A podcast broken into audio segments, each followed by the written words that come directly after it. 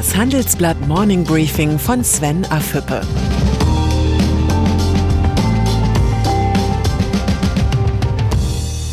Guten Morgen allerseits. Heute ist Freitag, der 10. Juli. Und das sind unsere Themen. Börsenliebling SAP.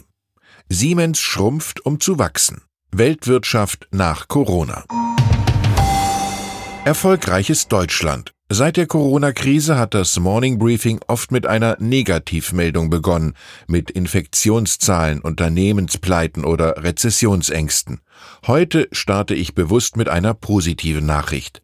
Nicht um von den schmerzhaften Folgen der Pandemie abzulenken, sondern um den Blick zu weiten. Fakt ist, dass in Deutschland unverändert durch engagierte Mitarbeiter, kluge Forscher und mutige Unternehmer viel gelingt.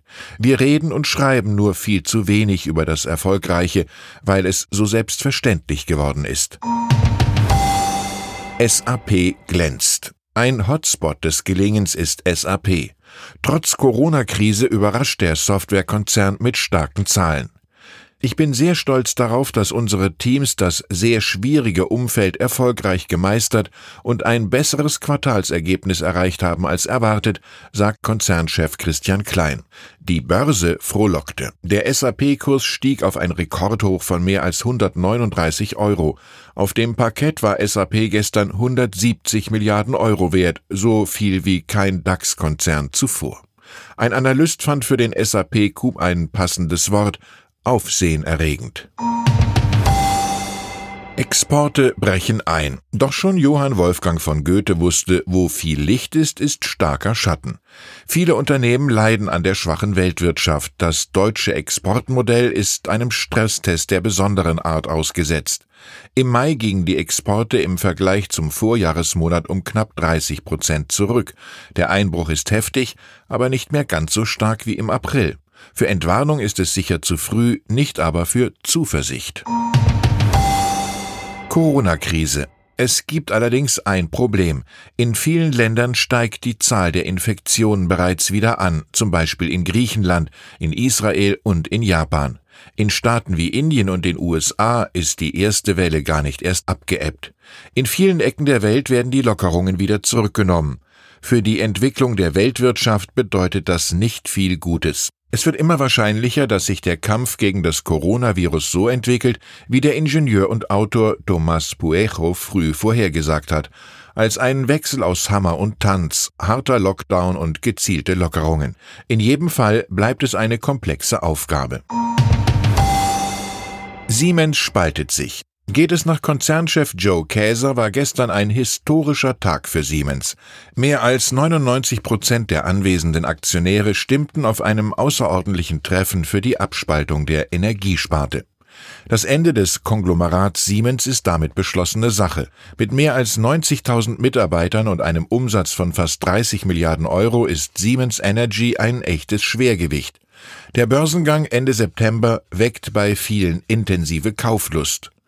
Kritik gab es dennoch von den Aktionären, weil Käser offen ließ, wann Siemens Energy genau aus dem Bau von Kohlekraftwerken aussteigen wird und weil er selbst die Führung des Aufsichtsrats von Siemens Energy übernehmen will. Schließlich will der Siemens-Chef noch bis Februar 2021 bleiben, was er ist, Siemens-Chef. Die Doppelaufgabe ist ein kaum zu lösender Interessenkonflikt. Ein sauberer Abgang sieht anders aus. Wirtschaft und Corona. Es ist die Frage aller Fragen. Wie sieht die Welt und damit auch die Weltwirtschaft nach Corona aus? Diese Frage hat das Handelsblatt in der aktuellen Titelgeschichte gestellt. Beantwortet hat sie nicht die Redaktion, sondern mehrere international angesehene Ökonomen, darunter Wirtschaftsnobelpreisträger Josef Stieglitz, die Wirtschaftsweise Veronika Grimm und der Handelsblatt-Chefökonom Bert Rürup. Ihre Botschaft, die Weltwirtschaft steht an einem Wendepunkt. Nobelpreisträger Stieglitz prognostiziert keine angenehme Post-Corona-Welt. Eine V-förmige Erholung dürfte eine Wunschvorstellung bleiben.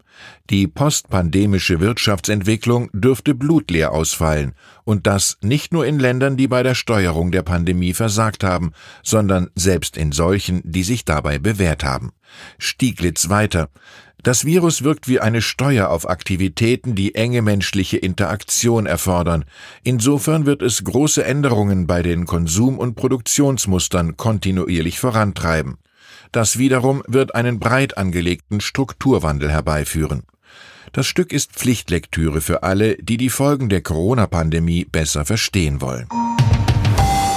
Und dann ist da noch Donald Trump. Seit Richard Nixon ist Trump der erste Präsident, der hartnäckig die Veröffentlichung seiner Steuererklärung verhindern will. Er argumentiert, dass seinen Wählern seine Finanzen egal seien, schließlich hätten sie ihn gewählt. Jetzt hat das oberste Gericht entschieden, dass der US-Präsident seine geheimen Steuerunterlagen an die New Yorker Justiz übergeben muss. Eine schmerzhafte Niederlage für Trump, selbst wenn er nicht damit rechnen muss, dass die Zahlen vor der Präsidentschaftswahl im November veröffentlicht werden. Mit der Entscheidung hat der Supreme Court gezeigt, dass das amerikanische System von Checks and Balances weiter funktioniert. Der US-Präsident hat Macht, aber er steht nicht über dem Gesetz. Ich wünsche Ihnen ein entspanntes Wochenende. Herzliche Grüße, Ihr Sven Affebe.